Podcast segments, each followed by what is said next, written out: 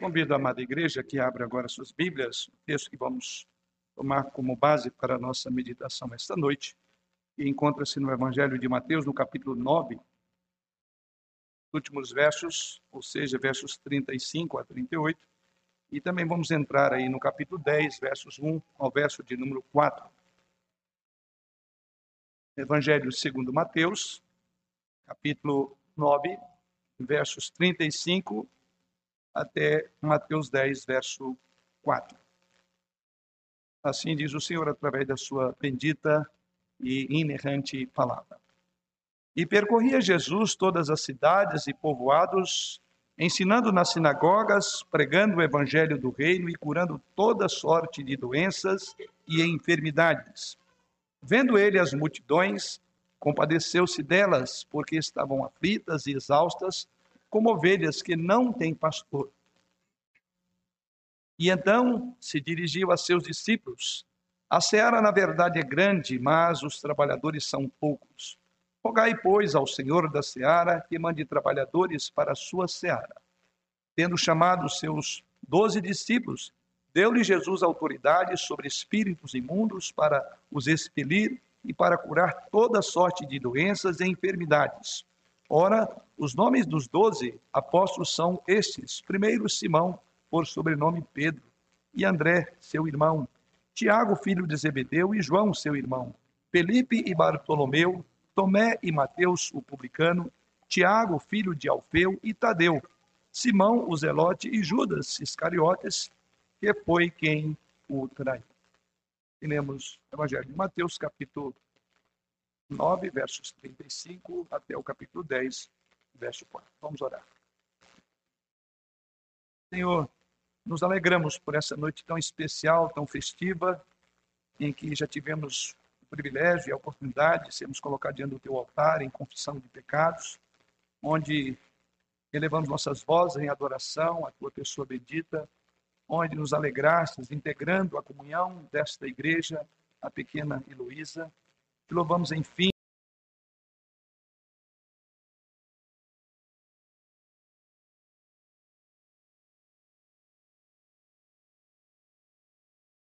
que os seus pais têm conferido a elas. Ajude-nos e ajude esses pais, nosso irmão Cristiano, a irmã Érica, no cumprimento dos deveres que fizeram ainda há pouco, no juramento que fizeram diante do Senhor. E que, como igreja, também estejamos prontos para contribuir para que esses pequeninos cresçam no temor que a ti é devido. É o crescer que a sua luz brilhe mais e mais para a glória e honra de Jesus. E agora voltamos para a tua palavra, de onde emana todo o ensino, toda a instrução, toda a correção, toda a educação. Pastoreia-nos enquanto ouvimos a tua palavra.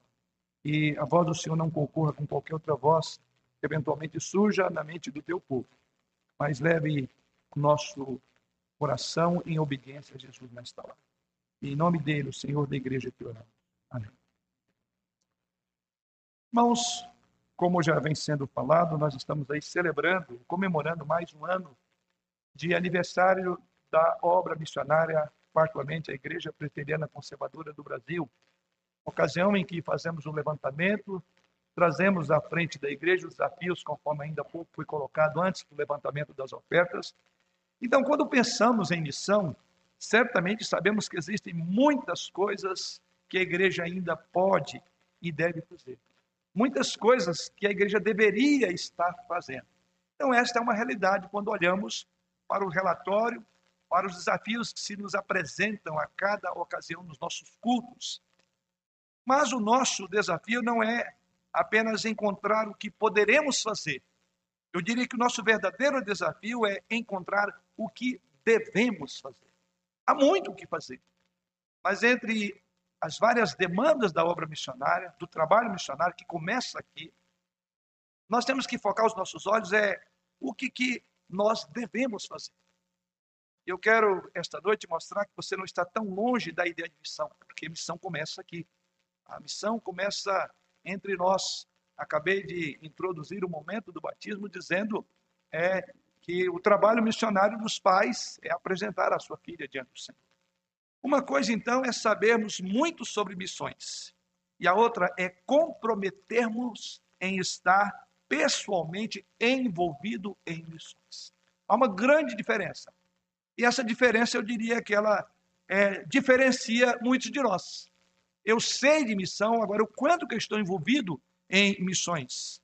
O envolvimento pessoal, queridos irmãos, é uma questão do coração, é uma questão da vontade, e não apenas da mente, não apenas de entender, de saber das demandas da obra missionária.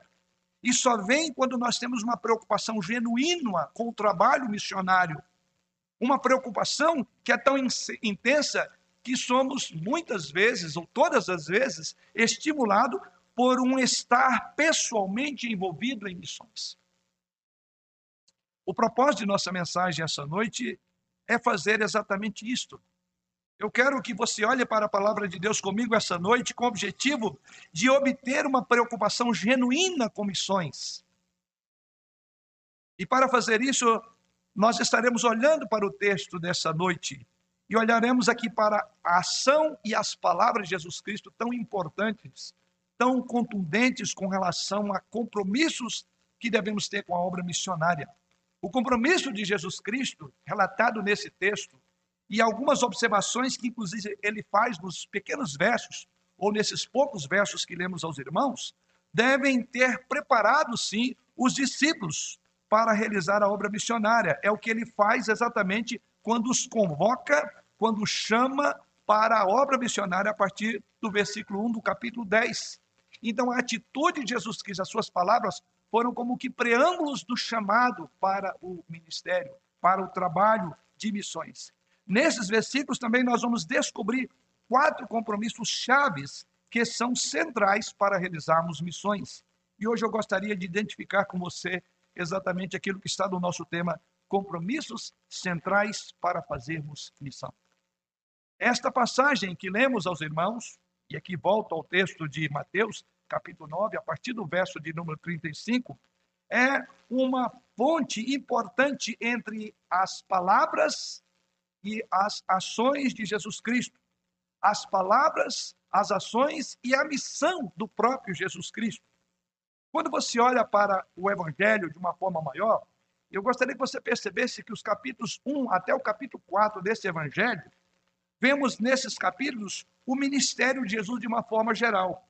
Caminhando para os capítulos 5 a 7, nós vamos ouvir os ensinamentos de Jesus Cristo, colocado aí no bem conhecido Sermão da Montanha. Então, ali você vai ver todos os ensinos de Jesus Cristo.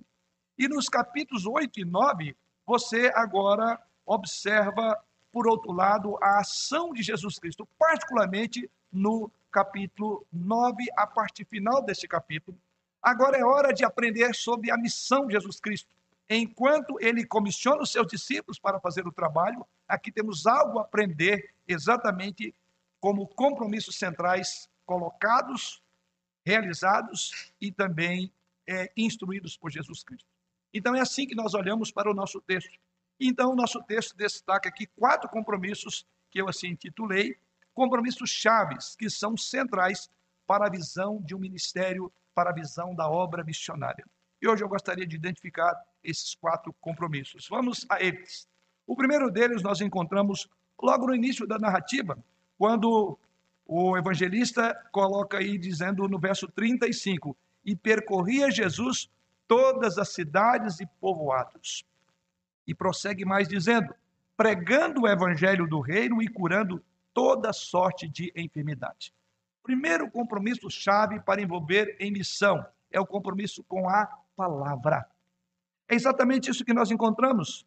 Olhe, se você pudesse observar rapidamente a partir do capítulo 9, ou lá no início do capítulo 9, você perceberá aí uma série de ação de Jesus Cristo. E caminhando um pouco mais para trás, você verá a partir do capítulo 8, propriamente dito, a partir do capítulo 8 até o nosso texto, cerca de 10 milagres, 10 manifestações de poder de Jesus Cristo em relação a curar, em relação a levantar, em relação a encorajar pessoas, abrir olhos de cegos, a tirar espírito de pessoas endemoniadas. Então você pode somar aí cerca de 10 milagres. E Mateus registra que ele agora começa o ministério mais amplo.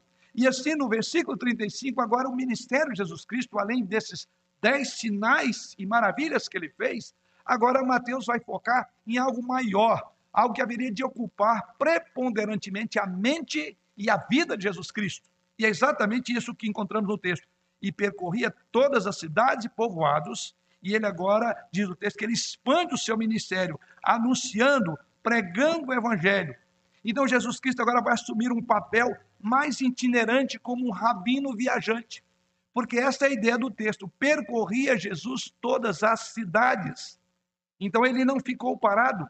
Essa é uma declaração quase que idêntica à do próprio Evangelho de Mateus. Volte suas páginas aí, no capítulo 4, você perceberá que é quase idêntica ao que é registrado no capítulo 4.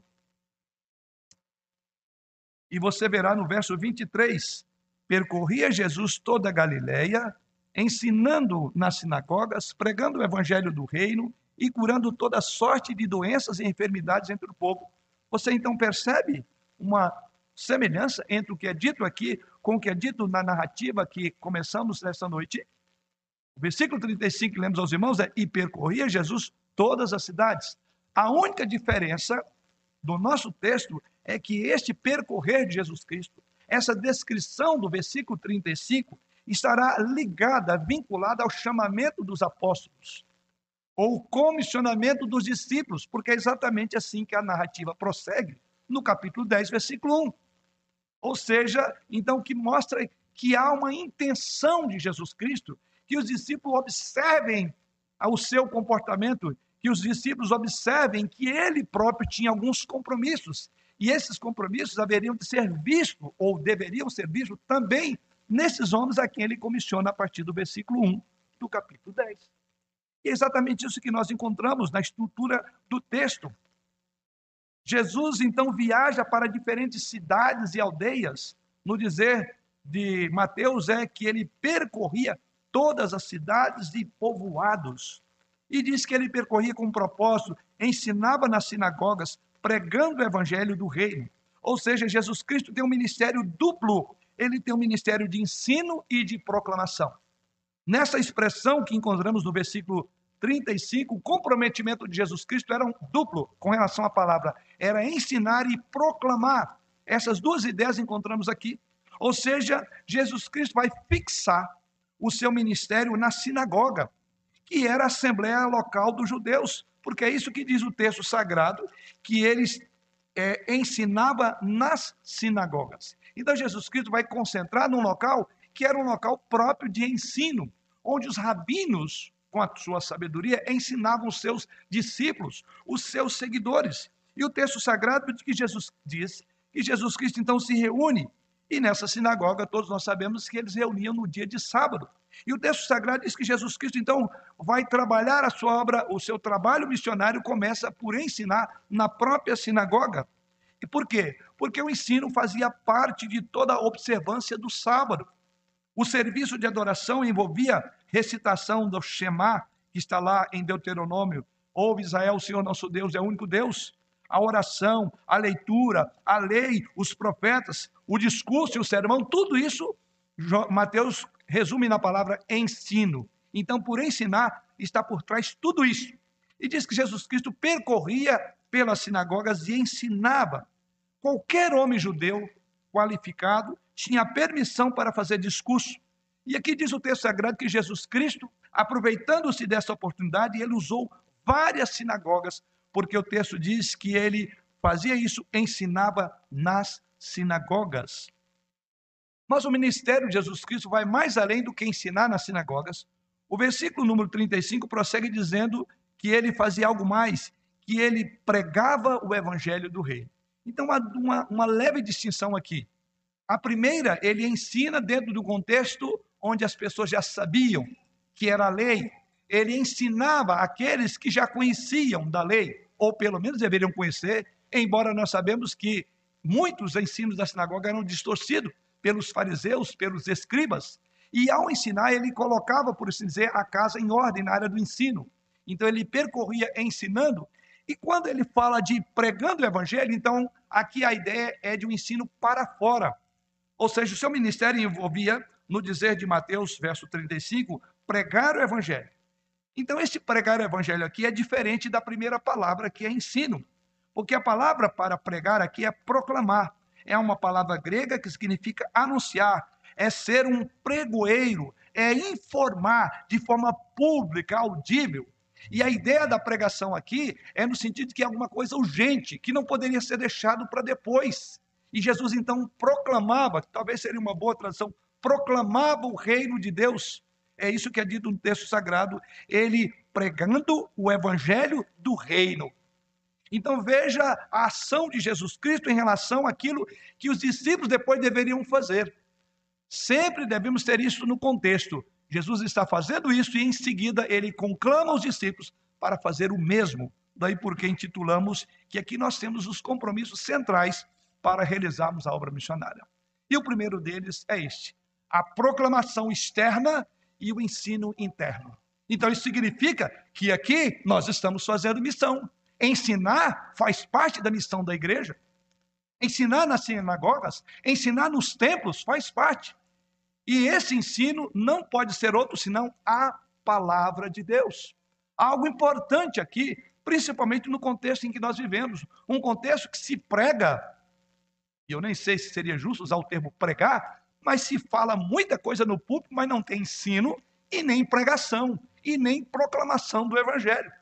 E a obra missionária pressupõe isto: a segurança da igreja em pregar, ensinar para dentro e proclamar para fora. E aqui está Jesus Cristo nessas duas dinâmicas, ensinando dentro e proclamando, anunciando fora.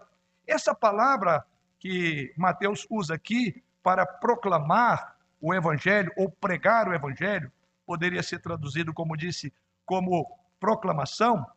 Essa palavra nós encontramos ah, nas cartas paulinas, em Tessalonicenses, Gálatas, 1 Coríntios, Romanos capítulo 10. E a nuance dessa palavra, a nuance dessa palavra é distinta do termo inicial. Enquanto o ensino foca-se para dentro, há um outro aspecto que a proclamação tem a ideia de urgência, tem a ideia de uma paixão e um apelo. Então, a ideia, quando o termo usado por Mateus, que ele pregava e que estava envolvido de uma profunda paixão, de um profundo apelo. Jesus Cristo, ele se consumia na proclamação. E você verá isso daqui a pouco pela maneira como ele olha para as pessoas com compaixão. Então, não pode haver proclamação da palavra se não tiver paixão no coração.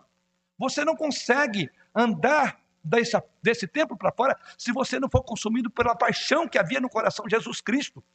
E você e eu somos conclamados a olhar para a missão assim. Somos missionários. Estamos proclamando. Aonde é que proclamamos o Evangelho? Isso é missão. É a nossa missão. Como disse, o meu propósito essa noite é trazer você para bem mais perto do conceito de missão, que via de regra nós pensamos que é aquela missão transcultural, além-mar, os missionários que estão lá. Mas e nós que somos missionários aqui? Nós, missionários aqui, precisamos entender que a primeira parte do nosso compromisso é com a proclamação da palavra, não é pregar outra coisa. Então, a proclamação aqui, essa palavra, significa que é uma mensagem urgente, que é uma mensagem importante, onde os ouvintes devem se perguntar o que aconteceu ou o que vai acontecer. Isso está no contexto da palavra pregação ou proclamação. Então Jesus está pregando, porque a mensagem é importante, a mensagem é urgente. Proclamar a Cristo, irmãos, é urgente para nós como missionários. Ou seja, Cristo está trazendo o reino de Deus à terra. Cristo está restaurando e quebrando e, e, e, restaurando aquilo que foi quebrado. E nós vemos que o mundo lá fora precisa da proclamação precisa, usando a linguagem do texto aqui, precisa da pregação do Evangelho. E você e eu fomos chamados para pregar o Evangelho, tanto quanto somos chamados para ensinar aqui dentro. E uma parte do ensino é o que estamos fazendo agora, é ensinar a proclamar. Porque isso é parte da igreja. Pregar ou anunciar a palavra está cada vez mais raro hoje em dia. Posto que o que se tem visto nos últimos tempos é uma pregação de autoajuda do que pregação da palavra. Não é o reino de Deus que está sendo pregado. Veja que o texto sagrado diz que ele ensinava sobre o reino de Deus e ele pregava o evangelho do reino de Deus. Hoje o que tem sido pregado é o reino dos homens. É como ser uma pessoa importante, como vencer na vida, como lidar com as suas lutas. Não há dúvida que o evangelho trabalha isso, mas esse tipo de pregação não é a proclamação do reino de Deus. Não é buscar o reino de Deus em primeiro lugar, mas usar o reino de Deus para que o seu próprio reino seja abençoado. Isso não é pregação. E nós precisamos de entender, a linguagem que nós vamos usar não é a linguagem do evangeliquez que no país lamentavelmente usa. A linguagem nossa é a proclamação do evangelho do reino de Deus. E isso Jesus Cristo está fazendo aqui, proclamando o reino de Deus. A pregação bíblica, ela é aquela centrada em Cristo. Pregação é pregar a Cristo a partir de cada texto, apresentando e analisando a condição humana através dos óculos da Escritura e não da experiência do homem lá fora, não de uma visão psicologizada de autoajuda, mas de uma ajuda que veio do alto, de um Deus que veio para transformar, que não veio ajudar, ele veio transformar. E é isso que Jesus Cristo está pregando. Eu poderia dizer que Jesus Cristo está pregando Jesus Cristo. Ele está pregando ele mesmo. E esta é a proclamação. Esse é o primeiro dever, esse é o nosso primeiro compromisso, compromisso em pregar, em proclamar o evangelho. Um de nossos valores centrais em nossa igreja é a autoridade da palavra de Deus. É por isso que nós afirmamos que a Bíblia é a nossa única regra de fé e de prática. Ou seja, ela é a base de tudo o que cremos e de tudo o que fazemos. Estamos comprometidos em pregar aqui nesta igreja, a Igreja Presbiteriana Conservadora de Guarulhos, a primeira igreja, está profundamente comprometida em pregar em ensinar, em aconselhar, em compartilhar e viver a suficiência do conselho de Deus, porque contém tudo o que precisamos para a vida e a piedade está nas Escrituras Sagradas. A verdadeira mudança de vida só é encontrada a partir da palavra usada pelo Espírito Santo, não em nossas ideias, não em nossos pensamentos, não em nossas visões, não em nossas opiniões. A palavra de Deus está escrita a tinta, como alguém diz, enquanto os nossos planos e as nossas teologias estão escritas a lápis. Por isso que ela é perene, é para sempre, como diz Jesus Cristo. A minha palavra permanecerá, passará o céu e a terra, é tinta permanente. As visões humanas são escritas a lápis. Por isso que a cada dia muda. E cada igreja que conduz o seu grupo de fiel em cima de coisas escritas a lápis, Cada dia elas estão procurando novidade do que ela vai ensinar, porque não há um verdadeiro ensino. A primeira marca, então, é exatamente essa. E esse é um dos nossos grandes valores desta igreja: a pregação, o comprometimento com as Escrituras, somente as Escrituras. Se você tem se identificado com isso, seja bem-vindo. Se você não tem ainda entendido isso, eu creio que na convivência da vida dessa igreja você perceberá o quanto estamos apegados àquilo que não podemos abrir mão. Palavra, porque o texto diz que esse era o primeiro compromisso de Jesus com a palavra. O que Jesus fez? Ele foi para onde as pessoas estavam. Outro aspecto nos chama a atenção. Veja o texto sagrado quando ele começa a narrativa dizendo: E percorria Jesus todas as cidades. Isso é instrutivo. E observe bem que isso aqui é uma ponte para depois fazer a convocação dos discípulos. Ou seja, os discípulos estavam percebendo isso nele. Então, que esse aspecto que Jesus Cristo coloca é o aspecto da missão. Ou seja, ele entrou no mundo e proclamou com ousadia a palavra de Deus para aquelas pessoas. O que nos ensina é que Cristo pregou e a proclamação se dá lá onde as pessoas estão. É isso o que somos chamados a fazer. Jesus Cristo procurava as pessoas lá onde elas estavam, em sua casa, porque o texto diz que ele percorria as cidades e povoados. Em todas as cidades e aldeias existiam casas, existiam pessoas, e Jesus Cristo foi exatamente ao encontro das pessoas, e missão tem a ver com isso. Jesus não espera que as pessoas venham a ele, como fazia João Batista. Contudo, ele vai até elas, ele as procura. Por mais estranho e escondidos que possam ser os seus hábitos, ele está focado nela. Visitas domiciliares. Como diríamos hoje, Jesus Cristo está fazendo isto. Samuel Keller fez a seguinte afirmação sobre isso. Ele diz: a chave para as almas das pessoas está pendurada em sua casa. Por isso, é necessário ir até elas, procurá-las em sua vida cotidiana, em suas aflições, em suas doenças, em sua solidão. Você entende isso? A chave das almas das pessoas está na casa dela. Quando nós fechamos a porta desse templo, a grande missão começa. É lá, é nas casas, é nos guetos, é pelas nossas andanças, é no ambiente de trabalho. Você entende isso? Jesus Cristo ia aonde as pessoas estavam. O que é que é a missão? Se não ir onde pessoas estão. Ou você entende que somente nos campos missionários da nossa denominação tem pessoas? O que somos nós aqui? Não somos pessoas? Você entende que demandas só existem lá? Quanta demanda a nossa cidade tem? Basta ver o índice de criminalidade, o distanciamento de Deus, as pessoas que estão vivendo como moribundas. Aqui próximo da nossa igreja tem um grupo de pessoas que está ali. O que, que nós temos feito para isso?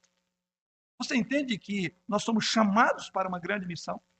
Kevin DeYoung resumiu tão bem o equilíbrio que precisamos para alcançar a nossa geração quando ele assim afirmou: agarre-os com paixão, considere-os com amor, segure-os com santidade, desafie-os com a verdade, surpreenda-os com Deus. Nada disso funcionará se não tiver palavra. Este foi o primeiro compromisso. E você quer ser um grande missionário, tenha compromisso em ter a palavra de Deus, ensinando aqui dentro e proclamando lá fora. E somente as Escrituras. Mas há um segundo compromisso. E o segundo compromisso que, olhando para o texto, nós enxergamos é o da compaixão segundo compromisso que vemos na narrativa do ministério de Jesus, é a sua profunda compaixão. Porque você perceberá que Jesus Cristo tem um coração voltado para as pessoas. E vemos isso de duas maneiras no nosso texto sagrado. E assim prossegue o texto dizendo, verso 36, vendo ele as multidões, compadeceu-se delas, porque estavam aflitas e exaustas como ovelhas que não têm pastor. De duas formas nós vemos esse compadecimento, essa compaixão de Jesus. Primeiro, Jesus não apenas prega e ensina, como já vimos no verso 35, mas ele alivia sofrimento. O texto diz que ele curou todas as doenças e aflições, no versículo de número 30. O ministério de Jesus Cristo então se baseava no ensino, mas se estendia ao atendimento às necessidades reais das pessoas feridas. A mensagem do reino, queridos irmãos, não fará sentido sem compaixão. De fato, não há mensagem real no, do reino sem a compaixão. Ou seja, a proclamação tem que ser seguida pela compaixão. Ou melhor, é a compaixão que nos move a proclamar. É por ele ter compaixão é que ele proclamava. Isso é aquilo que Tiago diz em Tiago 2, verso 17, que a fé sem obras é morta. Então você não conseguirá envolver com a missão que Deus tem dado para você como missionário na nossa região e para abrir o seu bolso, o seu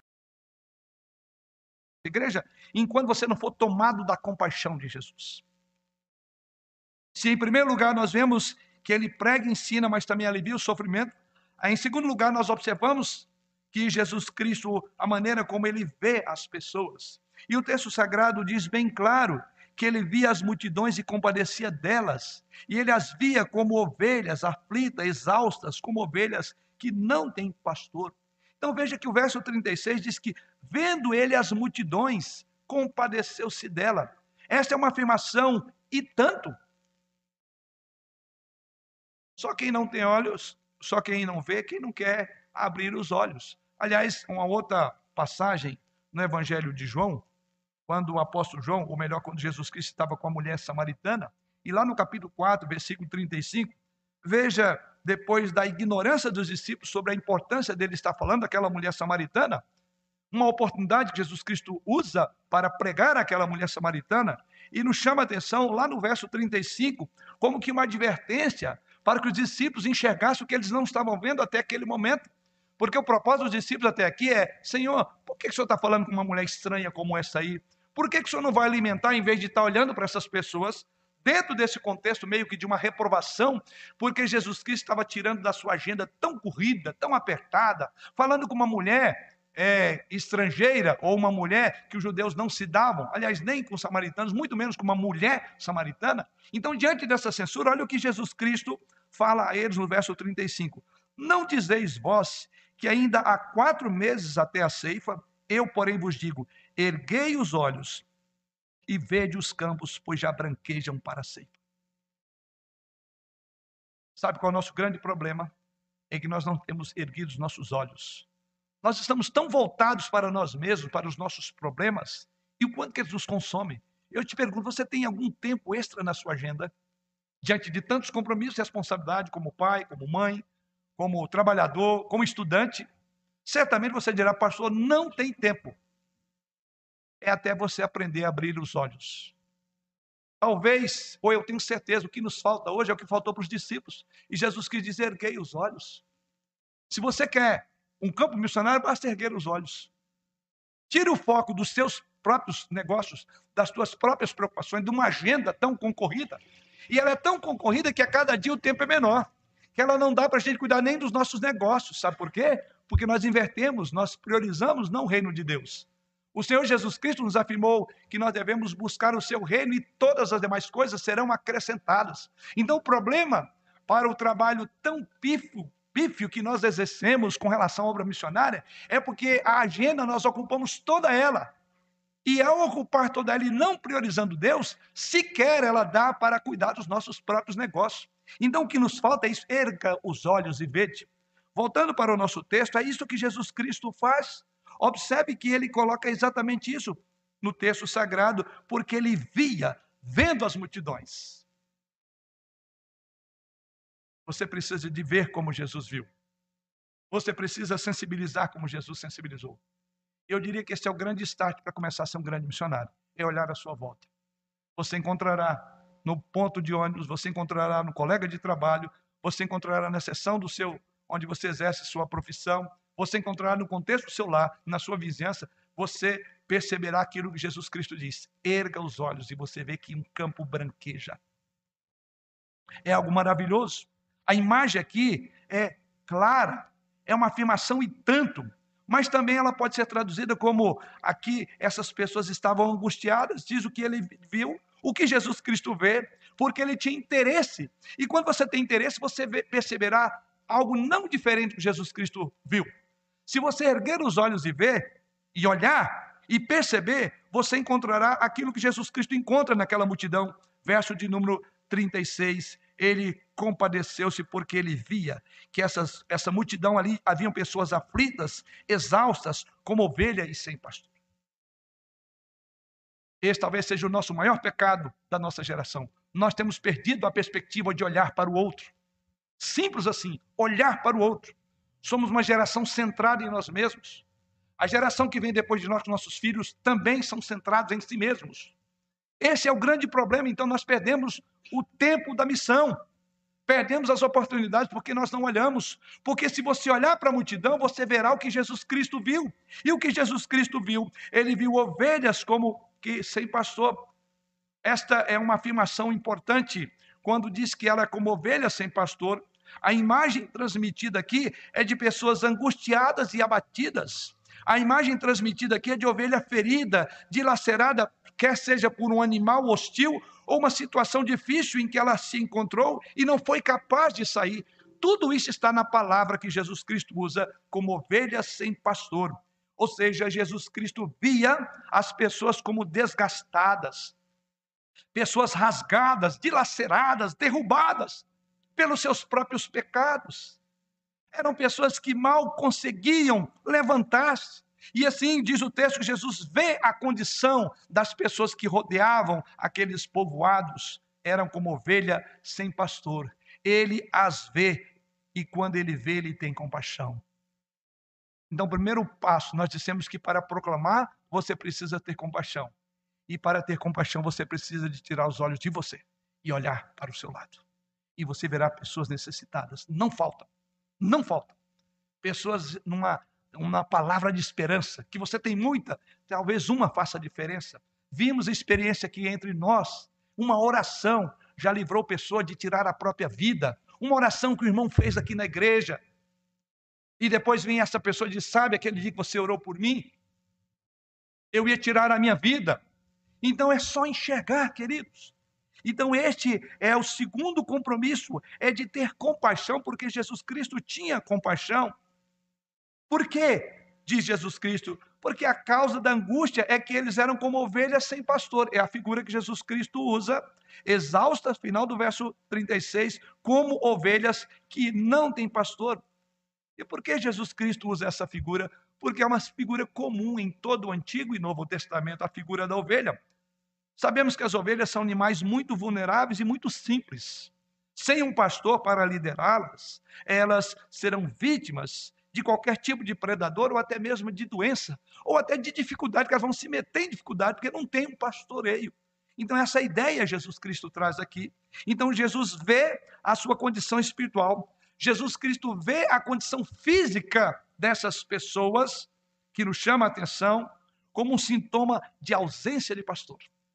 E aqui entramos no outro ponto da nossa meditação, porque não tem pastor. Verso de número 36. É curioso você falar, mas como não ter pastor? Quando nós olhamos para a perspectiva bíblica, o interessante aqui é o fato de que Israel tinha líderes espirituais levantados para pastoreio, mas não tinham verdadeiros pastores. É uma figura que reporta ao texto de Ezequiel, capítulo 34, que eu quero que você abra aí. E isso talvez faça nos entender melhor essa imagem que Jesus Cristo coloca. Ou seja, usando no contexto de Jesus Cristo, não era de hoje que se sabia que a nação de Israel estava desnorteada por falta de pastores. E isso está lá no Antigo Testamento. A problemática já começa lá. Observe então o que é dito em Ezequiel 34, 4 a 6.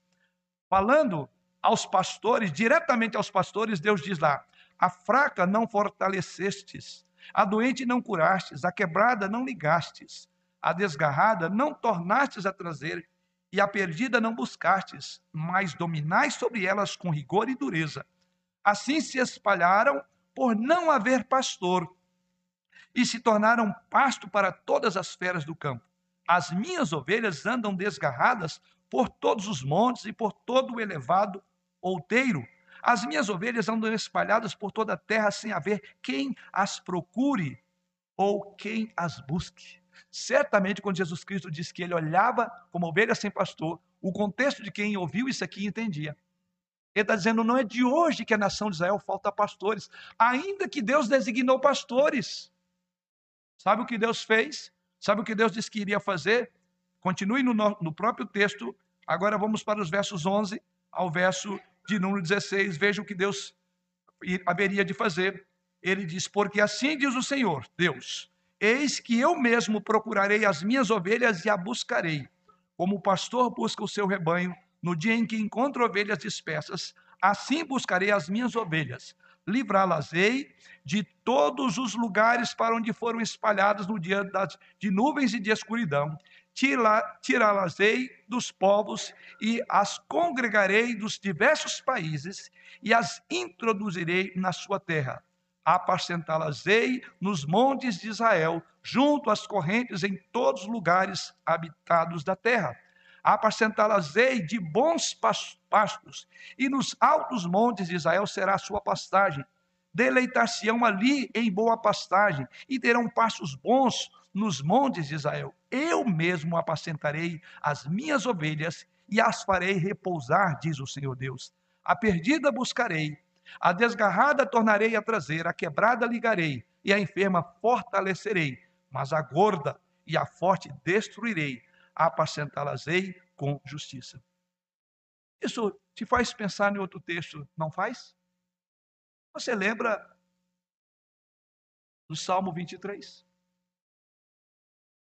Esse texto nos reporta ao Salmo 23, versos 1 e 2, quando é dito que o Senhor é o nosso pastor, o meu pastor, e nada me faltará. Ele me faz repousar em passos verdejantes, leva-me para junto das águas de descanso, refrigera a minha alma, guia-me pelas veredas da justiça por amor do seu nome. Ele mesmo faria isso. Jesus está fazendo isso. Ele está apacentando as ovelhas dispersas de Israel diante dos discípulos. para os discípulos entenderem que o trabalho de missão é pastorear ovelhas, é cuidar das ovelhas. Isso então nos faz pensar na nossa responsabilidade, queridos irmãos. Jesus vai ser o verdadeiro pastor, ele cuidará do seu estado desamparado. E aqui há uma aplicação para a sua vida. É saber que ele mesmo fará isso. Ao desgastado, ao desamparado, ele vai pastorear. Isso então nos leva a duas perguntas de reflexão ou de aplicação. Primeiro, você conhece esse grande pastor? Você tem Jesus Cristo como seu pastor? O pastor que é capaz de entender as suas necessidades, que é capaz de entender as suas aflições, que é capaz de entender o seu desamparo, o seu abatimento, o seu processo depressivo. Pense nisso. Se você ainda não tem Jesus, ele se coloca como o grande e verdadeiro pastor. Você não estará desamparado se crer em Jesus Cristo. Você vê as pessoas através das lentes da compaixão, como Jesus vê, esta é outra implicação. Para aqueles que estão sozinhos, tem Jesus como pastor. Mas para nós, a pergunta: você vê como Jesus vê? Jesus não vê as pessoas através de uma lente de desgosto e frustração. Jesus Cristo poderia ter dito que ele estava desgostoso e frustrado com aquele povo. Não. Ele trocou a reclamação, o murmúrio contra o povo. Ele tinha muito motivo. Até para dizer, sabe por que vocês estão assim? Porque vocês merecem. Vocês vão tudo para o inferno, que é isso que vocês estão vivendo. Não, Jesus Cristo não faz isso. Ele olha com um olhar de compaixão. E aqui está a minha pergunta: você ama as pessoas indefesas e assediadas? O que você vê quando olha para as pessoas feridas? O que vê quando você olha para as pessoas pecadoras? Não que você não seja, mas pecadores eu me refiro àqueles que estão fora da igreja. Honestamente, você acha que você é melhor do que essas pessoas que estão lá fora? Você sente, quem sabe, nojo? Ou quem sabe você tem frustração ou orgulho porque você não é como aquele? Você sente alguma coisa? Uma das razões porque nós temos ministrado tão pouco às pessoas fora da nossa igreja.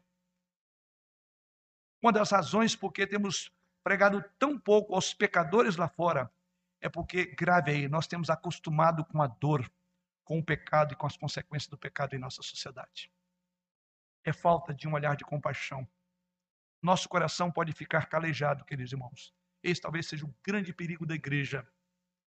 Outra tendência é de querer bater nas ovelhas, é de recriminar porque elas estão lá. Eu creio que quando nós temos motivos para falar do mundo lá fora, não faltam linguagem entre nós. É isto e aquilo. Realmente, pastor, esse mundo está perdido. Jesus Cristo não fez isso. Ele olhou com compaixão. Enquanto você não olhar com os olhos de Jesus, você não terá a compaixão que ele teve. E a obra missionária se faz com isto: compaixão. Então, qual é o ponto a ser considerado? Temos que amar as pessoas mais do que odiar onde elas estão. Temos que amar as pessoas mais do que odiar no caminho em que elas estão.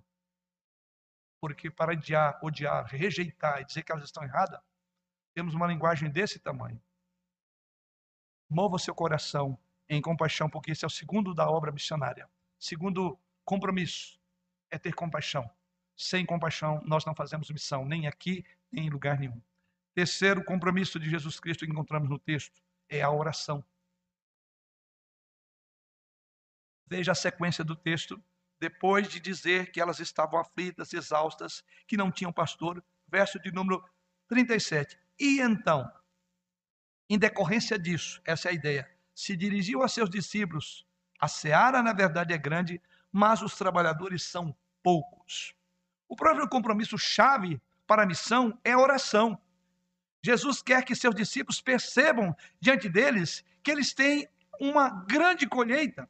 É por isso que ele diz no verso 37: a seara é grande, mas os trabalhadores são poucos. Em outras palavras, o que Jesus está dizendo é: não falta o que Deus quer que aconteça, não faltará colheita, não faltará frutos. Ou seja, Deus está trabalhando na nossa humanidade. Agora, o que falta é trabalhador. O que significa dizer que se você abrir os olhos, você vai encontrar muita coisa para colher.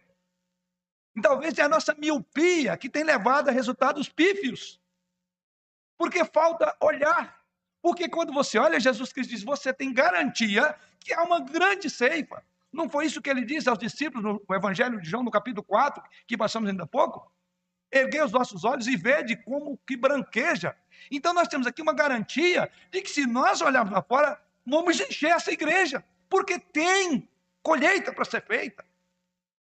Só a nossa incredulidade, só a nossa indiferença, só o nosso olhar para dentro de nós mesmos que leva aos resultados nossos. A culpa não é de Deus.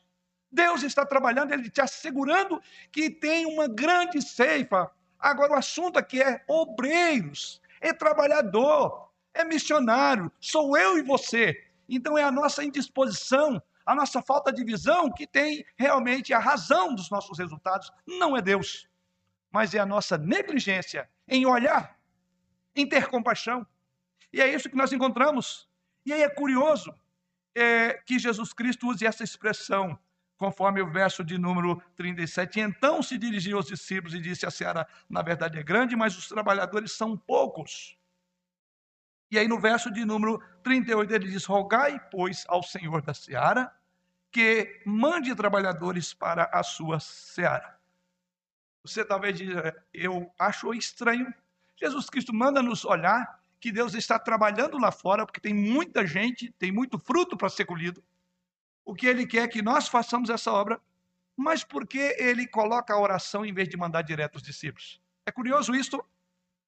Qual é o remédio para esta falta de trabalhadores?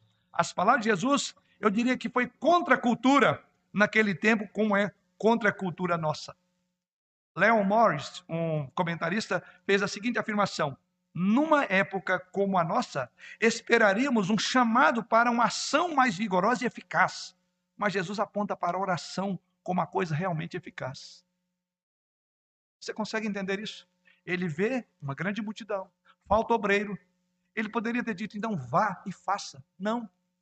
Antes ele diz, ore, ore. Porque quem não ora não tem compromisso com missão. Quem não ora não se envolve com o objeto pelo qual você está orando. E é aqui onde vem a dinâmica de Jesus Cristo, que vai contrapor tudo aquilo que nós tínhamos expectativa. Então, por que, que ele não mandou logo? Não, não, vamos orar. Jesus quer criar uma imagem em sua mente e em minha mente, primeiramente, que é um vasto campo de trigo dourado, maduro para a colheita. E ele diz: Deus plantou, Deus cultivou, está pronto agora. A única coisa que falta são trabalhadores comuns. Observe que ele diz aí ele não apela para a classe especial mais alta da sociedade, para a educação, para os especialistas de missões. Ele fala para trabalhadores comuns. Quando ele diz, rogai ao Senhor que mande trabalhadores, não são especialistas. Eu diria que essa é outra desculpa que nós temos dado. Não, isso é para o missionário que treinou para missões, isso é para o pastor que treinou para pregar, ensinar. Não, trabalhadores. Os campos precisam de trabalhadores comuns. Os campos precisam de pessoas como eu e você, cuja missão singular é simplesmente fazer a parte da colheita. Você não vai produzir colheita. Você vai fazer a parte de trazer os frutos. Jesus então nos adverte para tomar cuidado com a tendência de estar ocupado com tantas coisas e negligenciarmos a estratégia de implantação eficaz da missão que é orar ao Senhor da colheita. É por isso que a oração corporativa da igreja é tão vital para a nossa missão, irmãos. A oração corporativa dessa igreja é vital para a obra missionária. Um autor chamado Dale Brown disse o seguinte: uma morte rastejante varre a missão de muitas igrejas em nosso tempo, porque simplesmente as reuniões de oração cessaram. E abaixo da morte da oração, continua ele dizendo, em um nível mais profundo está a morte da crença real a falta de oração, seja em minha vida ou em nossa igreja, seria uma declaração de independência de Deus para fazer esta obra. Portanto, devemos orar ou perderemos nosso coração na obra missionária. Devemos nos envolver com isto. E é isso que Jesus Cristo faz.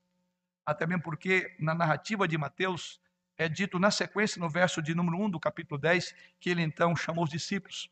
Mas se você ver essa outra narrativa, você verá, na perspectiva de outro é, evangelista que Jesus Cristo passou a noite orando para escolher discípulos. Você entende que não faz missão sem oração? Você fala, mas ele sabia, por que, que ele passou? Passou a noite orando para escolher doze homens que haveria de revolucionar o mundo. Você vê então o tanto que oração e missão estão ligadas? Não podemos fazer missão sem antes orar. É por isso que Jesus Cristo não remete-os direto para o campo, que está no versículo 1 do capítulo 10. Primeiro ele diz: ore ao Senhor da seara. Nos últimos anos, Deus tem sido bom em introduzir novas pessoas em nossa igreja. E eu diria que essa é uma lista muito grande de novos que tem entrado para a nossa igreja. Isso então deve nos motivar, então, irmãos, a orar mais ainda fervorosamente, não apenas pelos trabalhadores dos campos missionários, mas também pelos trabalhadores aqui em Guarulhos.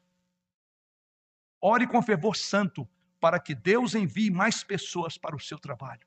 Ore com fervor santo para que você esteja envolvido em missão aqui. Você é um missionário. Esta igreja é um campo missionário. Por fim, o quarto e último compromisso. Dons. Veja no verso número 1. Tendo chamado seus doze discípulos, deu-lhes Jesus autoridade sobre espíritos imundos para os expelir e para curar toda sorte de doença e enfermidades. Então, capítulo 10 aqui, ele marca um momento monumental no ministério de Jesus. Ele comissiona doze homens comuns para o ministério dando-lhes dons, qualificando-os para aquela obra. Aqui então está algo encorajador e poderoso para ser entendido no trabalho de missões. Jesus pega homens normais, eu diria que ele pega até mesmo homem, homens abaixo da média da época. Lembra que eles foram censurados, esses pescadores? Sim, e ele os qualifica para o ministério. Depois ele envia esses homens para fazer o seu trabalho. E assim, o ministério desses homens deveria espelhar o ministério de Jesus Cristo. Sim, Jesus faz de homens comuns, mas de pessoas que ora estão prontas a entregar o seu coração ao Senhor Jesus para o trabalho missionário. E ele faz você um grande missionário, porque dom não vai faltar. E isso precisa, isso também vem de Deus. Assim como a colheita é dele, e ele diz que tem muita coisa para colher, só falta gente para ele tirar, da mesma forma os dons você não precisa de preocupar, porque ele já te confere isso. Observe três coisas sobre esse ministério deles. Primeiro, era um ministério que deveria ser derivado do próprio Jesus Cristo, quando diz o verso 1 do capítulo 10, tendo chamado os seus doze discípulos, deu-lhes Jesus autoridade. Ou seja, a autoridade do trabalho que nós realizamos não é nossa, vem do Senhor. Porque assim como no texto sagrado deu-lhes, né, aqui está algo importante. Foi ele quem deu autoridade. O seu poder veio dele mesmo. Foi algo que Jesus fez através dele. Em segundo lugar, havia também um poder sobre demônios. Vocês observem no texto sagrado, diz que Jesus deu-lhes autoridade sobre espíritos imundos para os expelir. Outra questão importante é Deus conferiu a ele, Jesus Cristo, o poder sobre demônios. De acordo com o capítulo 10, verso 1, então eles tinham autoridade sobre os espíritos imundos, até mesmo, diz o texto, para expulsá-los. E finalmente eles tinham poder para curar. Finalzinho do verso e diz: para curar toda sorte de doenças e enfermidades. Eles tinham poder para vencer o diabo e para curar o mundo. Porque foi dado isto. O que significa que essa obra ela é sobre-humana, ela é sobrenatural. Nós não convertemos ninguém, nem nós mesmos. Nós precisamos que Deus nos confira poder. Mas essas duas coisas você não se preocupe. Que o campo está pronto, você não precisa de preocupar, é só trazer. E a segunda coisa, não preocupe com dom que Deus vai te dar. Poder para submeter os poderes do mundo aos pés do Senhor Jesus Cristo. Sempre foi assim que Jesus Cristo operou, dando dons para aqueles que servem em seu nome. Jesus nunca nos chama para servir sem fornecer dons necessários. Então não temos desculpa para dizer, eu não tenho dom. A igreja começou assim. Ele disse a seus discípulos, pouco antes da sua ascensão, que esperassem em Jerusalém, porque ele forneceria aquilo de que eles precisariam. Isso está lá em Atos 1, versículo 8, quando diz lá. Mas recebereis poder ao descer sobre vós o Espírito, seis minhas testemunhas, tanto em Jerusalém, como em toda a Judéia e Samaria e até os confins da terra. Você entende? Não nos falta colheita, já está pronta, e não nos falta poder. O que nos falta é comprometer. E o comprometimento vem com uma, um dos compromissos: oração. Ore para que você seja um missionário. Ore para que Deus desperte. Ore para que Deus abra os teus olhos e veja ao seu redor quantas pessoas precisam de ouvir de Jesus Cristo. O apóstolo Paulo, falando dos dons em Efésios 4, verso 8, ele nos diz que os dons espirituais são os despojos da vitória de Cristo na cruz do Calvário. Na sua primeira carta aos Coríntios, capítulo 12, versículo 11, ele nos diz que todo crente recebeu dons. Você entende o que isso significa para você hoje? Você foi dotado sobrenaturalmente pelo Espírito Santo, pelo Espírito de Cristo para alguma área do seu trabalho. Jesus deu dom a você. A pergunta que todos nós devemos fazer é esta: estou usando o meu dom? Sem o uso desse dom, sem a falta de uso do seu dom, saiba, a igreja está sofrendo, ela está padecendo porque está faltando o seu trabalho nela. Em nossas reuniões de liderança, aliás, a última, mais uma vez, só relembramos o que é comum em todas as nossas reuniões. Temos avaliado que apenas 30 a 35% da nossa membresia tem estado envolvido em algum tipo de trabalho nessa igreja. 30 a 35 para ser bem otimista. Essa é uma avaliação que nós na liderança temos feito. Mais do que isso, até mesmo os trabalhos que temos organizado, com muita dedicação, com muito esmero, sequer há uma participação também expressiva, que chega a menos de 50%. Agora eu não quero motivá-lo pela culpa se você está fora desses 30%. Mas eu quero que você saiba que a igreja de Jesus Cristo precisa de seu dom ser usado membro da primeira igreja presbiteriana conservadora de Guarulhos, que está aqui, os que estão nos ouvindo, a igreja precisa que os seus dons sejam usados. Você será julgado pelo uso ou não uso do seu dom. Porque a todos a quem Deus chamou para realizar a missão, a todos ele conferiu poder e autoridade. O que temos feito disso como igreja local, como indivíduo? Você precisa abraçar o chamado de Deus em sua vida, irmão membro da primeira igreja conservadora de Guarulhos. A colheita é abundante, não falta trabalho. Para quem quer trabalhar, não falta. Para quem não quer, sempre tem desculpa. Para quem quer trabalhar, a colheita, Jesus Cristo, abre os olhos. Você vai tropeçar na problemática do mundo lá fora. A colheita é abundante, mas em contrapartida, o que falta é trabalhador. Os dons são diversos, mas o que falta é o exercício dos dons que Deus tem dado. Um dia, na eternidade, todos nós seremos julgados por tudo isso. E eu espero que até aquele grande e glorioso dia você se arrependa se eventualmente não tem usado o seu dom.